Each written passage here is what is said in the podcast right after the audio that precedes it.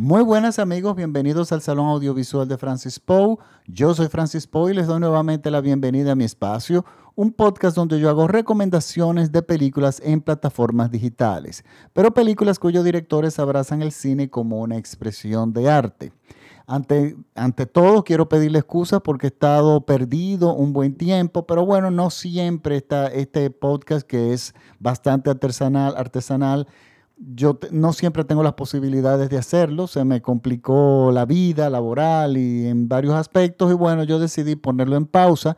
Llegó el verano y yo definitivamente tomé la decisión de que en verano yo no voy a hacer el podcast porque la oferta en verano no es buena, ni en las salas de cine ni en las plataformas digitales. Entonces, yo decidí veranear, igual que el resto del mundo, porque en mi país hace demasiado calor en verano, yo y el calor no tenemos muy buena relación. Entonces yo decidí irme a las montañas, irme a la playa, irme a la piscina y durante el verano. Pero ya estamos en octubre, o sea, estamos en otoño, las temperaturas han bajado en mi país, aunque sigue haciendo calor, pero ya a mí me entró el gusanillo del arte y entonces, bueno, aquí estamos nuevamente. Y para el podcast de esta semana yo he decidido elegir una película de la plataforma de Netflix. Es una película reciente, de, recién salida. Y estoy hablando de la película Blondie. Es eh, una película sobre la vida de Norman Jean Baker, mejor conocida como Marilyn Monroe. Y yo quiero hablar de esta película porque a mí esta película me gustó, no solamente me gustó, me gustó muchísimo cuando el resto del mundo en las redes sociales, en las, en las páginas de crítica de cine, han destrozado la película. Y yo, a mí me hace un poco de sentido lo que ha pasado, o lo que bien, eh, yo vengo observando desde hace tiempo, y es que hemos perdido, y eso en muchos críticos, sobre todo críticos jóvenes que, están, que tienen menores de 30 años o que están alrededor de los 30 años, que han perdido, hemos perdido esa capacidad de observación en el cine. Señor, en Internet Movie Database la película le dan cinco estrellas, en Rotten Tomatoes los, los críticos la han acabado. Sin embargo, yo que soy una persona que tengo 54 años y estoy viendo cine muy serio desde los 13 años de edad, yo les puedo decir que esta película es extraordinaria. Es una película magnífica. Es cine como debe ser el cine, verdadero, es una verdadera obra de arte. Pero, ¿qué pasa? Nos narra la historia de... Y yo quiero hablar, referirme a Norma Jean Baker, porque Norman Jean Baker es el ser humano. El personaje de Marilyn Monroe fue un producto comercial creado y el mundo siempre pensó en, se refirió a Norman Jean Baker como la fabulosa Marilyn Monroe. Marilyn Monroe es un personaje que todo el mundo conoce, fue una actriz extremadamente bella, extremadamente sensual, que volvió loco a las audiencias en la década de los 50 y 60, bueno, en la década de los 50 eh, específicamente. Y resulta que Marilyn Monroe súbitamente eh, una, eh, se convirtió incluso en un ícono de la moda todavía hoy en día, que genera muchísimo dinero. Los pósters, la moda, todavía estamos hablando, ella murió en el año 61, creo que fue, 661, y todavía estamos hablando de Marilyn Monroe. En estos días vimos a alguna de las Kardashian que se eh, consiguió el vestido que ella, que Marilyn Monroe, bueno, bueno que, Norman Jean Baker eh, utilizó cuando estaba, le cantó feliz cumpleaños al presidente Kennedy, y bueno, y eso salió en toda la prensa, y resulta que la Kardashian eh, es, los size de la Kardashian no eran los size de Marilyn Monroe, y resulta que extrayó el vestido, y bueno, y, duraron dos meses hablando del, del vestido de de la alfombra roja que utilizó la Kardashian, un vestido que, bueno, eso fue en el 60, yo no sé, yo estimo que fue una, una réplica, pero bueno, no es el tema y no es lo que me interesa hablar. El tema es que todavía se está hablando de Marilyn Monroe, de Marilyn, no de Norman Jean Baker. ¿Y qué pasa?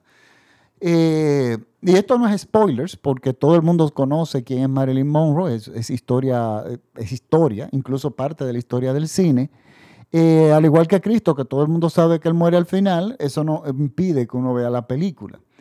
Marilyn Monroe súbitamente muere en el año 1961, si no me equivoco, muere de una sobredosis de medicamentos.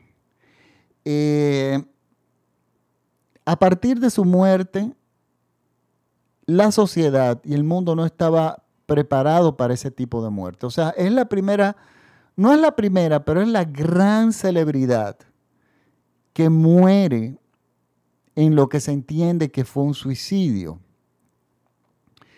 Y recuérdense que hasta la década de los 90, antes, de, antes de, las redes sociales o de Twitter y de Instagram, las celebridades eran vistos como dioses, eh, dioses eh, imposibles de alcanzar.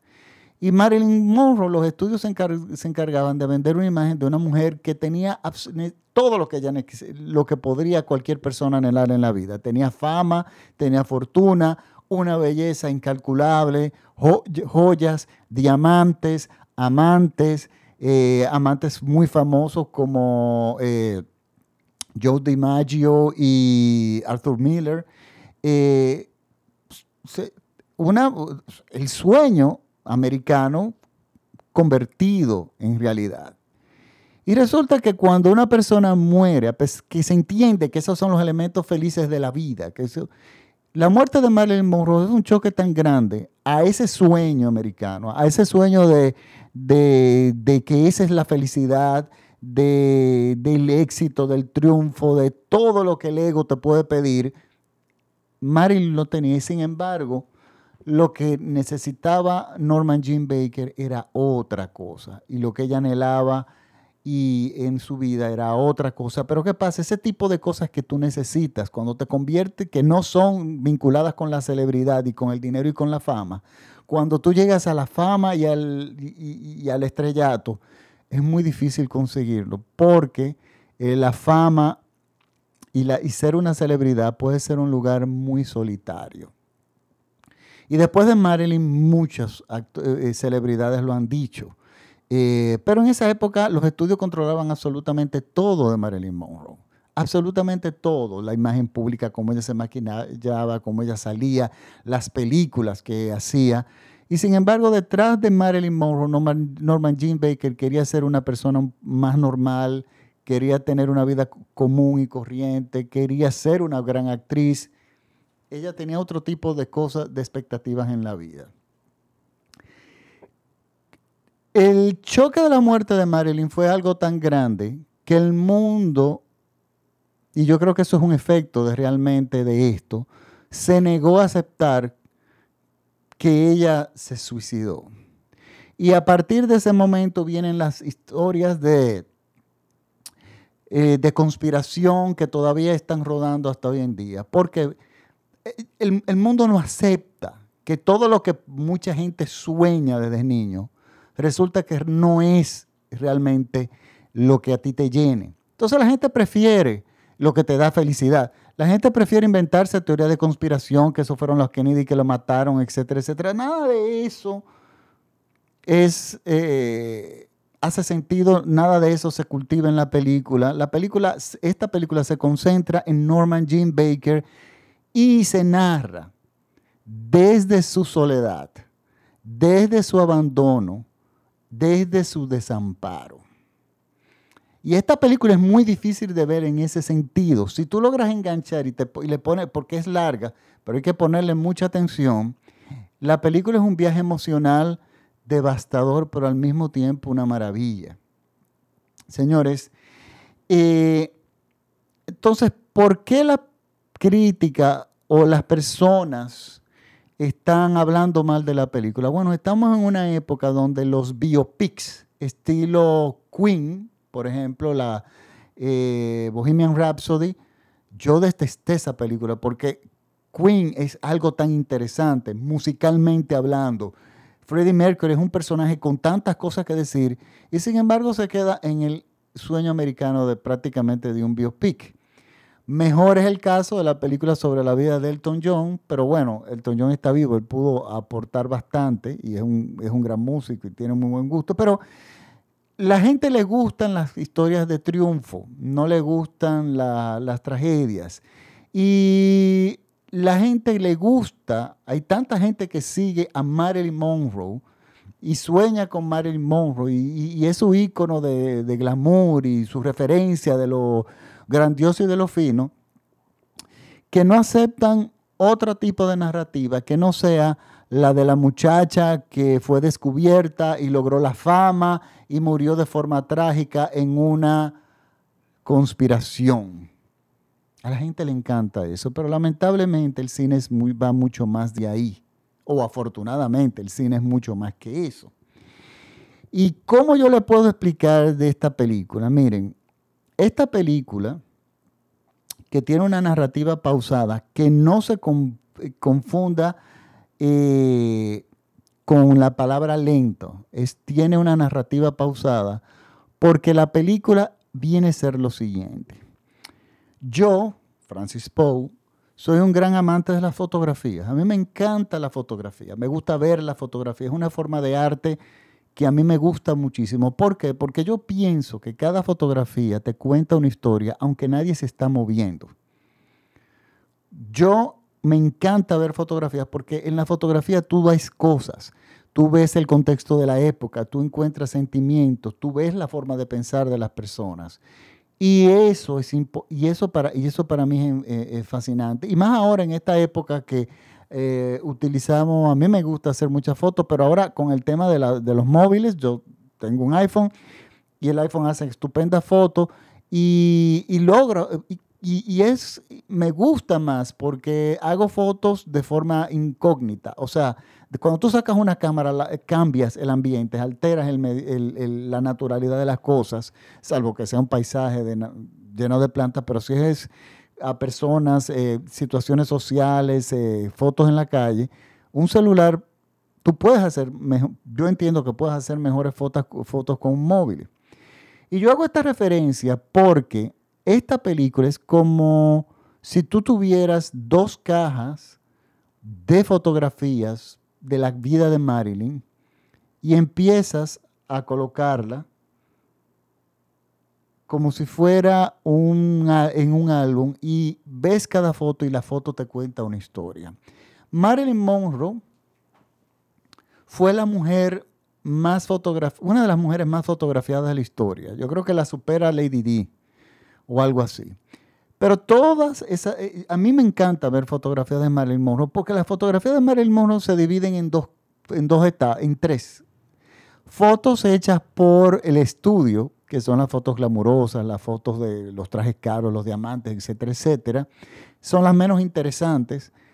Están las fotos que son hechas eh, por la prensa, pero eran fotos también bastante controladas. los estudios controlaban las prensas pero había un menor porcentaje que son las verdaderas fotos, que son fotos casuales, hechas por sus amigos, hechas por un, por un familiar, por fotos que de repente no son perfectas, pero esas fotos son las que nos cuentan la, nos cuentan la historia de la verdadera mm, Norman Jean Baker. Y el director, y yo siempre veo mucho de las fotos de Marilyn Monroe, veo los álbumes, me encanta, me encanta ver las fotos. Y esas fotos son las que a mí más me llaman la atención. Y esas fotos van cambiando de formato a través del tiempo. Algunas son en blanco y negro, a otras, otras son en colores, eh, algunas en un formato de 6x7, otras un poco más, dependiendo de las corrientes fotográficas del momento.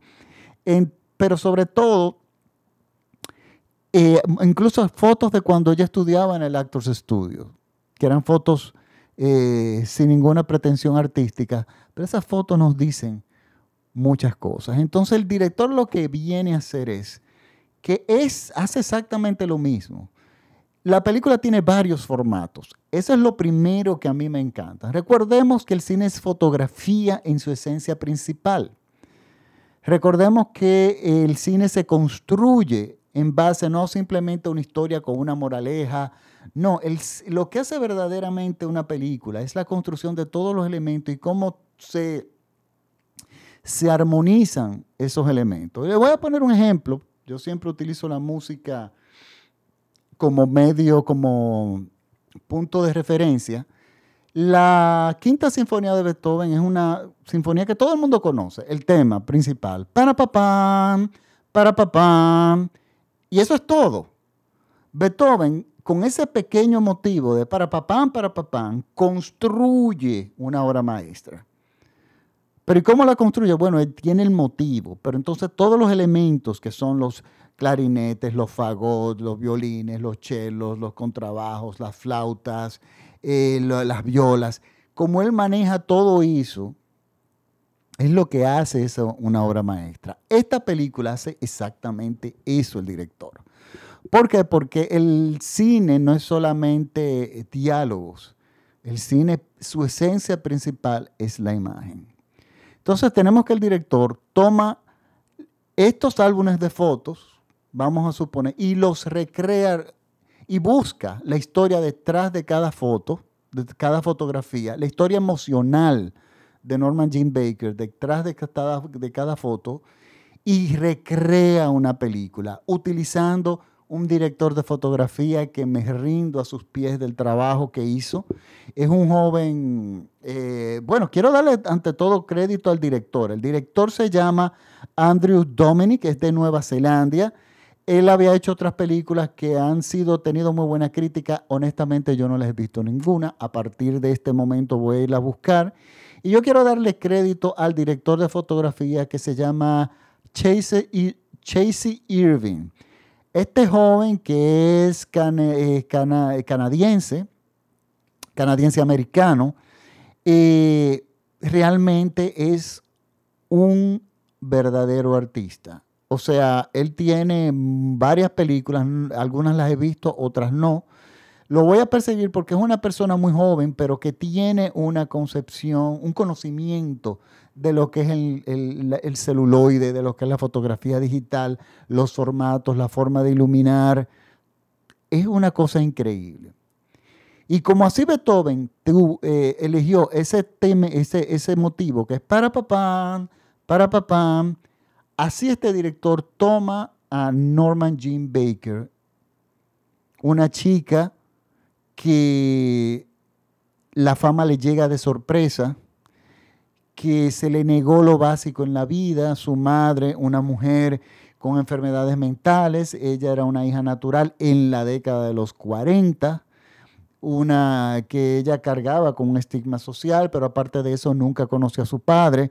Su madre fue internada en un, sanatorio debido a problemas mentales y esta niña pasó de hogar eh, eh, temporal de esos de fosters, no sé cómo en español, hogares temporales eh, de, con familias adoptivas temporales hasta que llegó la mayoría de edad.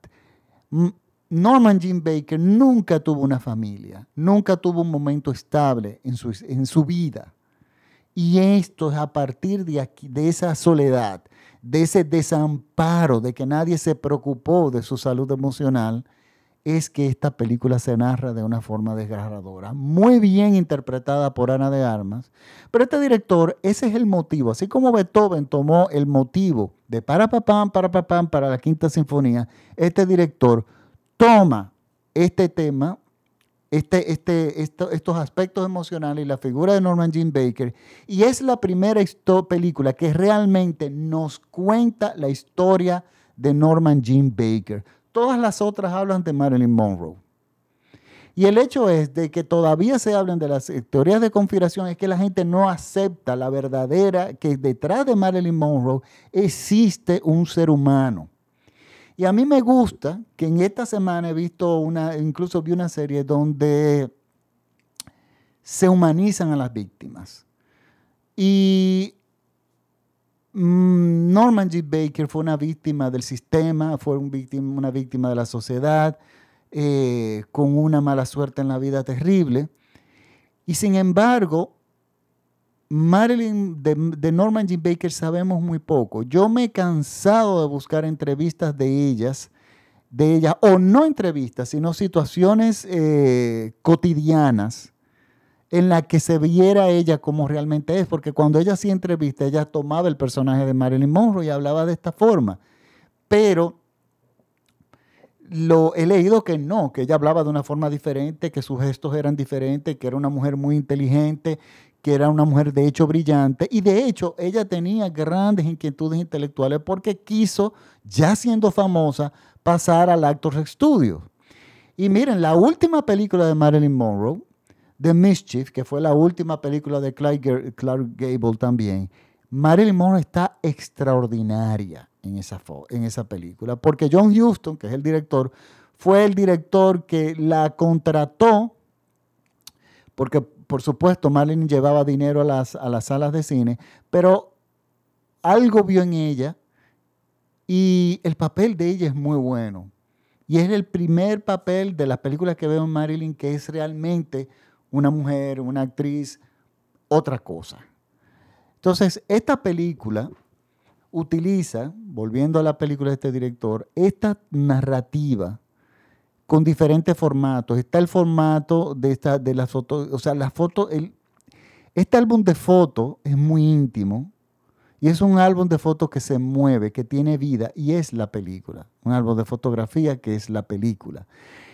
Está otro formato que utiliza la película que es el panorámico, grandísimo, la, la pantalla enorme, pero bueno, esa es la, la parte de Marilyn Monroe, se narra de esa forma. La de la estrella, la, de Cinemascope. Pero vemos también cuando utilizan el blanco y negro, en, mira, hay una, una secuencia increíble, impactante, eh, muy difícil de lograr, que yo aplaudo muchísimo, es una recreación de la famosa escena cuando se estaba filmando de la película de Seven Year Itch, la comezón del séptimo año, la famosa escena donde ella eh, va caminando y se detiene debajo, eh, bueno, se detiene sobre un, un ducto de aire y se le levanta la falda. Esa escena todo lo hemos visto, es una escena clásica del cine. Durante la filmación, y eso ya yo lo había leído, llenaron el set, no recuerdo por qué circunstancias, llenaron el set de hombres. Cientos de hombres estaban ahí observando. Y vemos esta escena llena de color, con muy bien, muy bien recreada y de momento cuando la cámara se voltea y presentan a los hombres, que ah, cuando ya dicen corten, que ya acaba la escena, están los hombres histéricos, eh, eh, aplaudiendo, vueltos locos. Eh, y cuando la cámara los enfoca a ellos, está todo en blanco y negro. Y vemos todos estos, estos clusters de caras lascivas de hombres mirando a Marilyn, a Norman Jean Baker como un pedazo de carne. Entonces, miren, nosotros estamos frente a una película muy humana. Es la película, yo he visto varias películas de Marilyn Monroe, la mayoría son espantosas, pero hay dos o tres que son muy buenas. Yo vi una eh, que no recuerdo el nombre ahora, que es una especie de documental, que son varios actores y actrices que leen cartas de Marilyn Monroe o, leen eh, descripciones de los amigos, de gente que tuvieron cerca de Marilyn Monroe, eh, y ellos actúan sobre esos textos. Y eso está muy bien, como forma de arte está muy bien. Ahora, ya yéndonos, yéndonos a esta película, esta película es simplemente maravillosa. O sea, esta película merece todos los premios que ustedes se puedan imaginar. Eh, a mí me preocupa que los críticos, que la gente que se siente escribir, yo he leído cosas que ustedes no se pueden imaginar. Yo he leído, señores, gente que se, se siente a escribir más de 600 palabras de cosas que realmente son tristes. Y es porque, señores, hemos perdido el sentido de ver el buen cine. El, cine masticado, el cine que te lo da todo con cucharita el cine que es a un clic de distancia, utilizando esta metáfora, no es buen cine. El cine es el que el cine es el buen cine es el cine donde uno va y uno tiene que saber dónde mirar para darse cuenta y descubrir y analizar una verdadera obra de arte. Y vuelvo a lo mismo, le explico. Usted puede pasarse toda la vida en, eh, escuchando música clásica, pero hasta que usted no, no toma cursos o lee sobre las formas musicales, sobre la historia y se va empapando, nunca va a saber catar bien una verdadera sinfonía. Entonces, lo mismo pasa con el cine. Señores, tenemos que, ahora que hay tanta información disponible, leer. Porque mucha gente fanáticos del cine dicen, bueno, a mí me encanta Kubrick. Kubrick no tiene tantas películas, ¿eh? tenemos que estar claros. Y es un cliché decir, bueno, Stanley Kubrick. No, tenemos que fajarnos con Stanley Kubrick. Sentarnos y analizar y filosofar sobre 2001, Odisea del Espacio. Por ejemplo, es uno de los ejemplos. O Full Metal Jacket o Ice White Shot. Que ninguna de esas películas son fáciles. Esas películas hay que saber dónde mirar, porque son cine puro. Pero él no es el único director. Hay miles de directores que realmente valen la pena estudiar. Esta película, señores, la recomiendo 100%. Está en la plataforma de Netflix nuevamente. Es una eh, muy acertada producción. Ana de Armas está muy bien. Es un papel muy difícil porque ella tiene que interpretar a Marilyn Monroe y a Norma Jean Baker. Esa, esa división debe existir y existe en la película.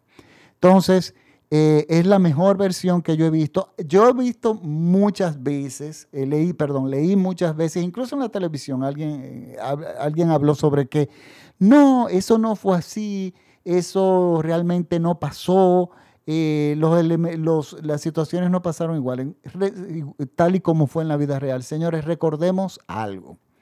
Y esto es algo que yo vuelvo y repito. El cine no es vida real. El cine necesita adaptarse, cualquier historia tiene que adaptarse a los requerimientos del cine como arte. Y esto conlleva, eh, si tú tienes a tres hermanos en, una, en la vida real, tú tienes que fundir los tres personajes y ponerlo en uno si es necesario. O tienes que, donde no hubo una batalla, crear una batalla. Porque tienen que haber elementos que el cine donde el cine se destaque, porque el cine tiene su propio lenguaje. Si usted quiere contar las cosas tal como son, el cine tiene una categoría que es el documental. Y el documental está atado, salvo que no sea un documental de ficción como Selig y dos o tres que andan por ahí, que no son documentales, sino son películas travestidas de documentales. Pero si usted va a hacer un documental, documental, el documental se debe al periodismo. Entonces, bueno, ya usted lleva una narrativa tal y como dicen eh, en la historia. Entonces, bueno, utiliza los elementos del cine sin salirse, sin crear ficción y sin alterar y sobre todo sin especular. Pero en el caso de las películas, el cine como sí, señores, tenemos que entender que no es vida real. Si fuese vida real, nosotros viéramos que las personas se levantan, se cepillan los dientes, se sientan en el sanitario, este, llaman por teléfono a la bodega de la esquina. O sea, el cine no es un reality show, que tampoco son reales. El cine tiene su propio lenguaje y nosotros tenemos que entenderlo. Y esta película utiliza todos los elementos del cine de, de forma magistral. Es una película que yo recomiendo ver en, una, en muy buena resolución, en un buen televisor. No la vean en una tableta, no la vean en un móvil, aunque muchísimos de esos móviles tienen muy buena resolución. Es una película que se merece ver, que merece verse en condiciones óptimas. Pues entonces, ahora sí termino, los dejo hasta la próxima semana con, eh, les tengo una serie para la próxima semana también de Netflix muy buena, pero nada.